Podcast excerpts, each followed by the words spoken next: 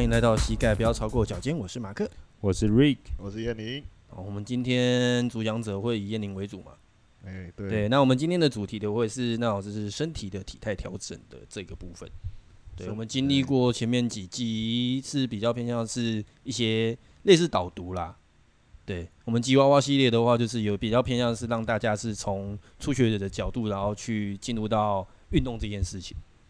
对，那我们今天的话是会比较偏向是身体体态的异常的这件事情。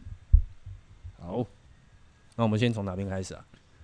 就是好，我们这边先来解释一下什么叫做身体异常好了，因为很多人听到这名词可能会想说，哎、欸，这个东西到底代表着什么意思呢？就是变种人，听起来很微妙，像是比如说什么晋级的巨人，然后什么奇形种之类的，应该不是这个吧？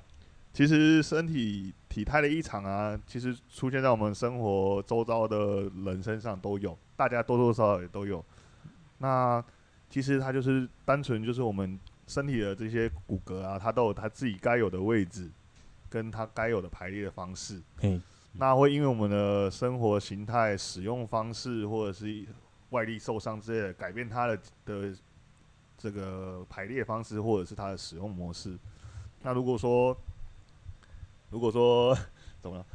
那如果说那个我们使用久了，然后又一直在这个不好的模式下久了，就会慢慢累积成慢性伤害。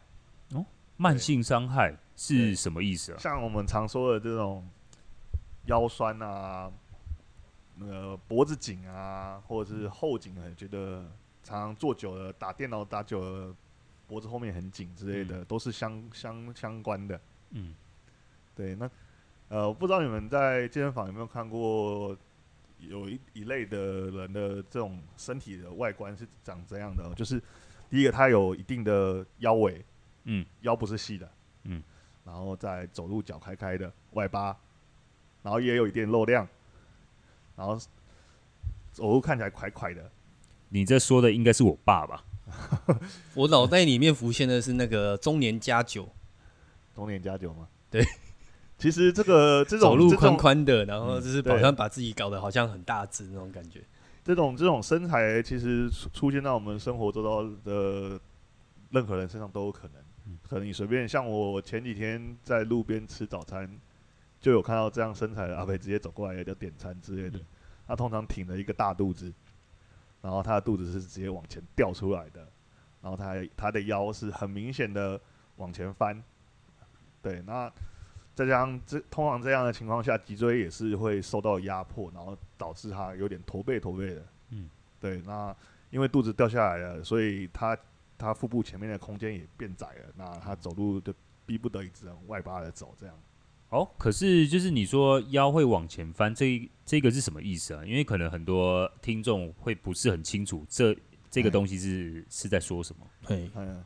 其实我们脊椎啊，总共有分成从头颅以下颈椎到胸椎，再到腰椎，再到我们的这个呃肩椎、尾椎，它是连在一起的。那它在每个每个区块都有它自己的弧线弧度啊。那当有一个地方的这个拉力太强的时候，另外一边就会被拉到另外一边去。比如说从前往后拉，或从后面往前拉。那你自己想象，有一条绳子绑在你的腰上，把你从然后那个绳子把你从后面往前拉的时候，你什么？你的腰会产生什么什么样的角度？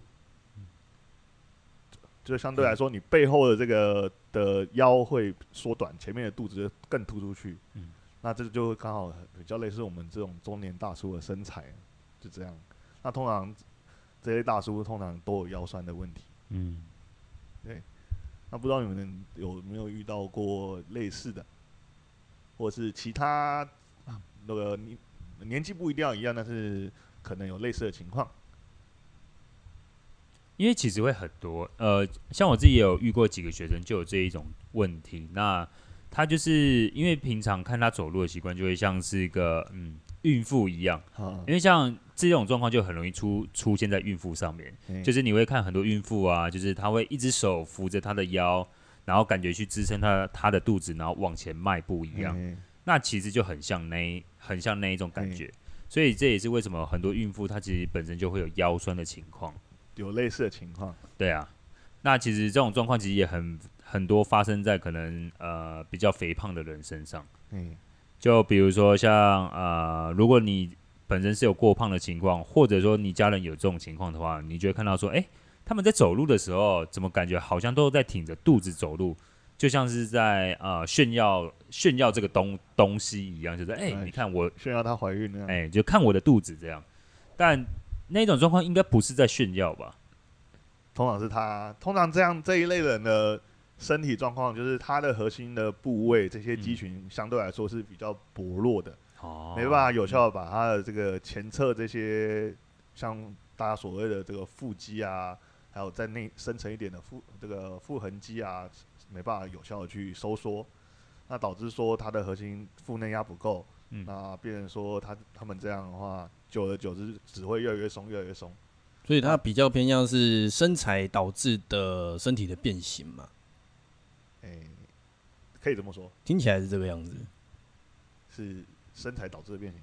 对，哦，所以这样听下来，其实并不是因为他想挺着大肚子，而应该是说，欸、哦，他肚子的肌肉没有办法去支撑这一些东西，所以才会变成这个样子，欸、是不是？对，他被迫卡在那个位置上。哦，所以他们的动作其实，在。上半身跟下半身的关节是蛮受限的，嗯嗯，相对卡卡的这样。嗯、那通常遇到这样的的情况的话，首先你当然是建议先去运动了，嗯，然后再就是要特别针对你你的核心肌群去加强会比较好一点，嗯，对。那除了像这种情况，我们还要常遇到另外一种就是肩膀的问题，嗯，像我有几个这个工程师的这个学生。他们都有这种高低肩落差很明显的那个问题，就明明明站直了，但是将肩膀将会有一边高一边低的情况。对，但但像这一种情况是会对身体有什么样的影响吗？诶、欸，你会发现他某一边的活动度特别好，嗯，他某一边活动特别差，嗯，然后肩膀的某呃肩膀的动作几乎都不太稳定，嗯，然后导致说。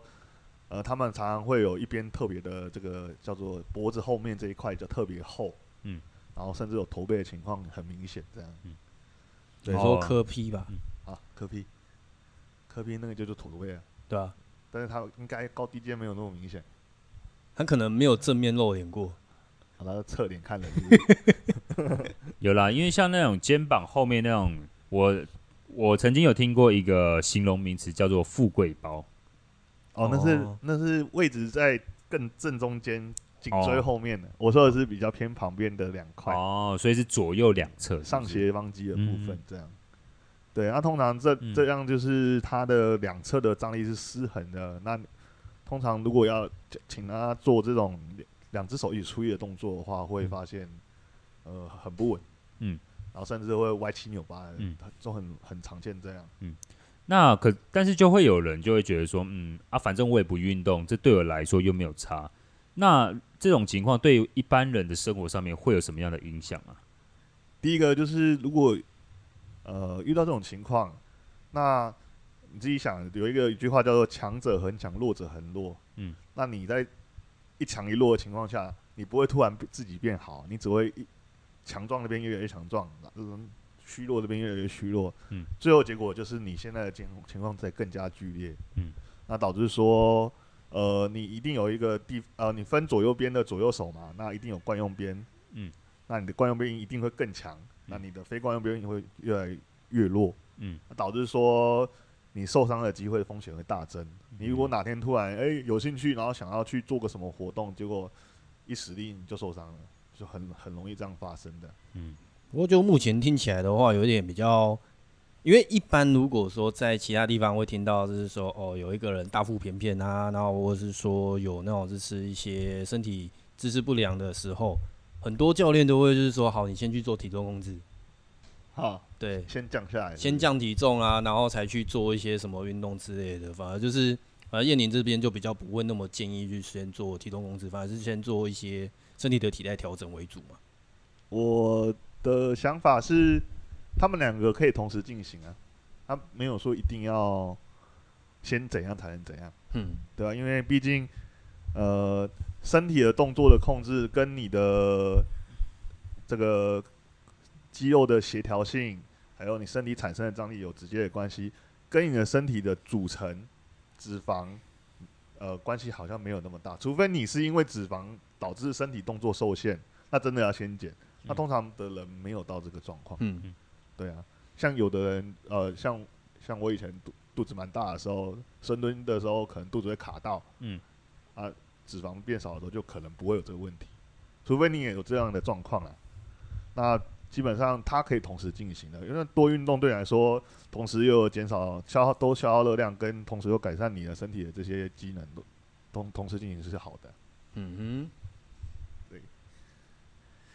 那我们我们我们通常在健身房常常遇到，就是有一些就是哦呃，呃，应该说常来运动的的的。的会员吧，嗯，但是他们其实虽然常常看到他们，但是他们可能运动了半年下来、一年下来，身身上的变化是没有什么改变的。嗯哼，对。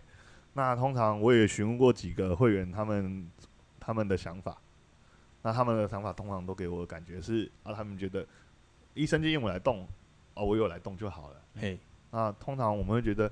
诶、欸，你既然都花时间来动了，那你是不是应该要去注意说，你是不是应该怎么动才会更好？嗯，诶、欸，不过这边应该先回到刚刚另外那个问题，就是说，因为其实就我认识燕玲来说的话，她其实对于说身体的那种就是改变这件事情的定义，其实蛮广，就是会有不同的角度。对，所以你像你刚刚就是讲说，呃，运动过一段时间的话，身体是不是有所改变？嗯，的话，你会去。定就是把它分分哪些类型？除了它的外观啊，或者是所谓的身体组成上的变化，我比较在意的是它在这个动作上，它的模式有没有改变，还是不是用旧有的这种模式在在产生这些张力？嗯，对，我是不是用旧有的模式在产生这个动作？对，那如果他要改变这个张力跟这些模式的话，基本上他就不会再往。旧的方式去发展，他会有一个新的新的方式出来，这样。那可能这个方式是透过训练训练出来的，会把它引导到比较好的方向去。哦，所以他是其实是在运动之前，他可能是有去询问过医生，那医生有建议是说他去可以去做健身房的运动，或者是做自主的一些训练，然后去改变身体的一个状态。嗯，那可能这个状态是有一个受伤的状态，或者是说可能是一些体型上的限制。对，那如果说这些如果没去改变的话，就是我们就是原本有受伤，或者是说体态的建制的这些部分，你的生活形态没有去做改变的话，反而会引起更大的伤害的意思。没错，说的很好。但是因为我们刚刚都提到很多，比如说哦，这样可能会受伤，那可能会产生伤害，但可能因为毕竟我们是从业人员，比较清楚会发生什么样的情况。那对于一般人来说，什么样的情况叫做受伤呢？就是他们会得到呃，比如说是发生什么事，对于他们来说会是一个很大的影响。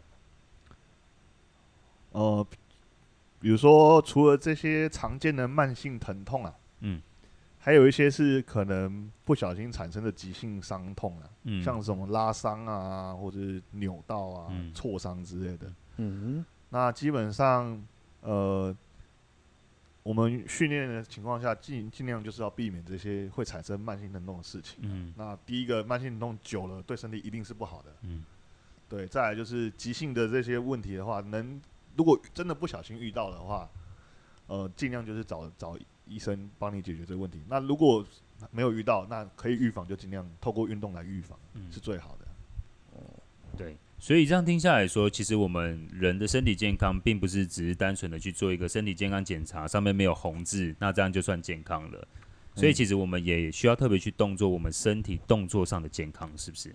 嗯，其实你从呃医学的角度来给你这些检查，它最后只会变成一个数字。嗯，那除了这个数字要变好之外呢，你自己本身你自己的生活形态，你的对周。对于你周遭的认知都要有所改观，可能才会真的有效去提升，嗯，而不是单纯就有一点跳脱，就是我们健康检查里面，比如说可能是那个 BMI 啊，然后或者是说那种就是身体组成，然后可能是因为我们一般在健身房或者是说医院里面，你可能会去检测的地方，就是比如说你的身体的体脂你的肌肉量，然后你的血液是不是健康？嗯，那可能我们在这边的话，会就是更更提倡，就是说去看你的身体的结构，对，比如说可能骨骼的结构，可能肌肉的结构，然后去影会不会是影响到你日后的生活形态？对，那其实我比较提倡的是，你不是只看这些数字啊，它是一整个面向的，而不是单一个数值来决定你的品质的。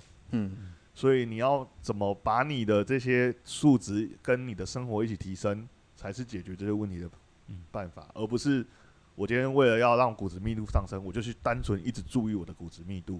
毕竟它只是一个数字嘛，超过六十分就是正常，没超五十九分就是就是这个所谓的骨质疏松嘛。这个概念其实就有一点比较偏向是预防胜于治疗了。嗯，对，就是我们会去评估说你在。真的受伤之前，然后先先去看看，说你身体是不是有失衡的状态。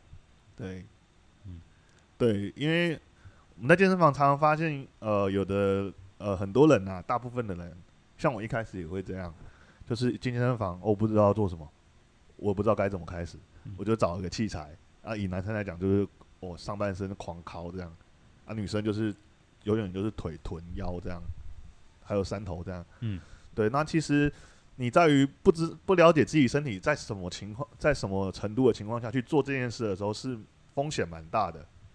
对啊，有时候我们可能一个角度没没做好，那重量一压下来，这个垂直的压力会导致我们产生这些拉伤啊、扭伤之类的几率就很高了。嗯、对，其实像比较常在注意做宣导的话，应该是拿重物的时候吧。嗯，就比如说，我们都会有所谓的，因为我们的训练动作里面有一个所谓的硬举。对对，那硬举的话，它就是说从地面去把重物往上搬起来的一个动作。那我们就是像一些那种就是动作宣导的时候，比如说可能你在拿重物的时候不要弯腰，那应该也算是一个动作矫正嘛。嗯，对。然后就是在拿重物的时候，你的身体的姿势应该是什么样状态？那也是我们可能在训练的话会稍微去顾虑到的。对，嗯，学习怎么产生这个动作，嘿嘿，可以预防你受伤，也可以让你更了解你自己身体怎么操作。嗯，因为毕竟我们不会希望说我们在生活的过程中啊，因为毕竟我们现在人的可以生可以生存的年龄越来越长了，可能像台湾人平均大概都至少有可以活到八十岁左右。那当然都会希望说，在这过程中是身体完全没有疼痛的情况下去过生活。不然你可以想想看，如果你现在比如说肩膀一直有慢性的疼痛，然后你可能走路的时候膝盖会不太舒服，那你这样在呃未来的生活其实相对是都伴随着一点不舒服的感觉，那其实就会让你的感觉很不好了。你总不能每次想要好不容易想要动起来的时候，嗯、膝盖就给你不舒服，嗯，那很泄气啊。对啊，那比如说可能人家要揪你出门玩的时候。然后就说啊，我现在脚不太能走路，那其实这样也酸这样。啊，你就是别人说出去玩，还让人家推着轮椅，这样好像对别人不好，自己也不太敢出去。对。所以，所以以身体来说，不是单纯只是只是看肌肉量或是脂肪的这些数值的高低，而是它是一整整个的身体的整个架构上面是不是够有足够的完整？对啊，除了除了这些东西会影响身体的。外观形态之外，还有你的情绪也会啊，像沮丧的人，跟意气风发的人，嗯、或者是遇到好事或遇到坏事的人，这都会影响到你的情绪。嗯、你要怎么在这些事情里面去整合出一个符合你自己的状况状况啊？因为就像是呃，比如说你可能呃平常有慢性病，那你可能要经常卧床在床上面，那其实这久了，相对的你的情绪也会跟着不好。所以其实我们常常就会说，人就是这样，就是你的身身体的状况会去影响到心心理的状况，那心理的状况同时也会去影响你身体的状况，互相影响。对啊，嗯，啊，今天最近都买了蛮多书的，然后今天看到一句话还蛮好玩的，他是说运动呢是世界上所有最不重要的事情里面最重要的，听起来绕绕口令。对，你可以不运动没关系，你不就是你可以一辈子都不要去从事就是运动这个相关的事事情。但是如果说最不重要，就是它是这么不重要，但是如果你做的时候，就你愿意去做运动的话，它才会是成为就是说最不重要的事情里面最重要的，因为它是会顾及到你的现在、未来的一个发展。就是有这个这个含义在里面，稍微表示一下，好像我有读书一样，还不错。像我就没听过这句话。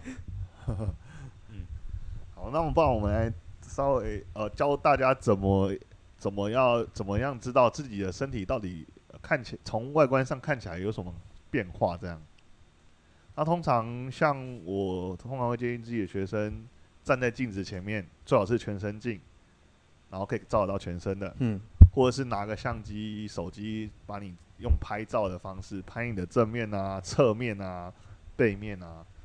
像正面的话，正面的话可以看你的肩膀有没有对齐，是不是在同一条平行线上。然后你的头、你的头颅跟你的脊椎有没有歪一边？有可能头偏左、头偏右。然后到往下，就是你的你的肚脐是不是歪一边？有的人看起来是正的，但是肚脐是歪一边，常常有这样的发生。听起来像骂人的话，有吗？有一有一句话叫做“歪肚脐”，是吗？再往下可以看到你的骨盆，骨盆是不是一高一低，或是偏左偏右也有可能。然后最终到你的膝盖，还有你的脚踝，这些东西都是一对的。那相对来说，让你可以做个比较。那如果是从侧面来看的话，你可以看你的肚子是不是掉出来的，腰是不是推往前顶出去的。那你的背是不是也往后凸出来了？那往后凸出来这种通常就比较明显，叫驼背嘛。嗯。那肚子掉出去就是我们所谓的中年大叔的身材。嗯。对，那膝盖是不是锁死的，或者是膝盖超伸的？这些都会影响到你的生、你的动作的模式。对，那可以从这这个简单的去辨别说，哎，你现在身体是不是已经有状况了？可以及早的去做一些防范，会比较好一点。嗯。对，如果以新手来说。因为毕竟这这种东西就是身体这种疼痛，就是拖越久，它反而会越来越严重。那当然，如如果只是初期的话，我们可以尽早去把它处理好。那相对你也不用花费太大的心力。但是万一真的拖得比较久了，比如说你可能真的这一种状况已经累积了可能十年、二可能十年、二十年的时间，那有可能它会产生一些不可逆的伤害。就比如说它可能像常见的，比如说啊、呃、关节。关节已经变形了，然后甚至是可能需要开刀的情况，那这个时候你可能需要花费更大的心力，才有办法把它变得，呃，可以正常生活。这样就是天然的雄厚了。哎呀，对，真是发生问题之前，我们就先嗯有办法先去把那种就是防范于未来嘛，嗯、就是问题出现之前，我们就先把它解决掉，预防胜于治疗。对，那我们的身体就可以在使用年限就可以再延长很多。嗯，对，如果已经开始有疼痛不舒服的感觉。赶快就医会比较实在。对，反正第一个就是先看医生。对啊，如果是紧紧的，那这个东西可能就是你平常使用不当，那可以透过训练来改改善这些问题。那赶快去运动，找要找找专业的人帮你解决这些问题。对，如果医生有说你可以用靠运动去解，诶、欸，去调整的话，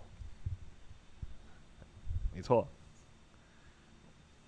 哇，讲到这边应该听起来差不多快到结尾了。还有什么要补充的吗？差不多，差不多了。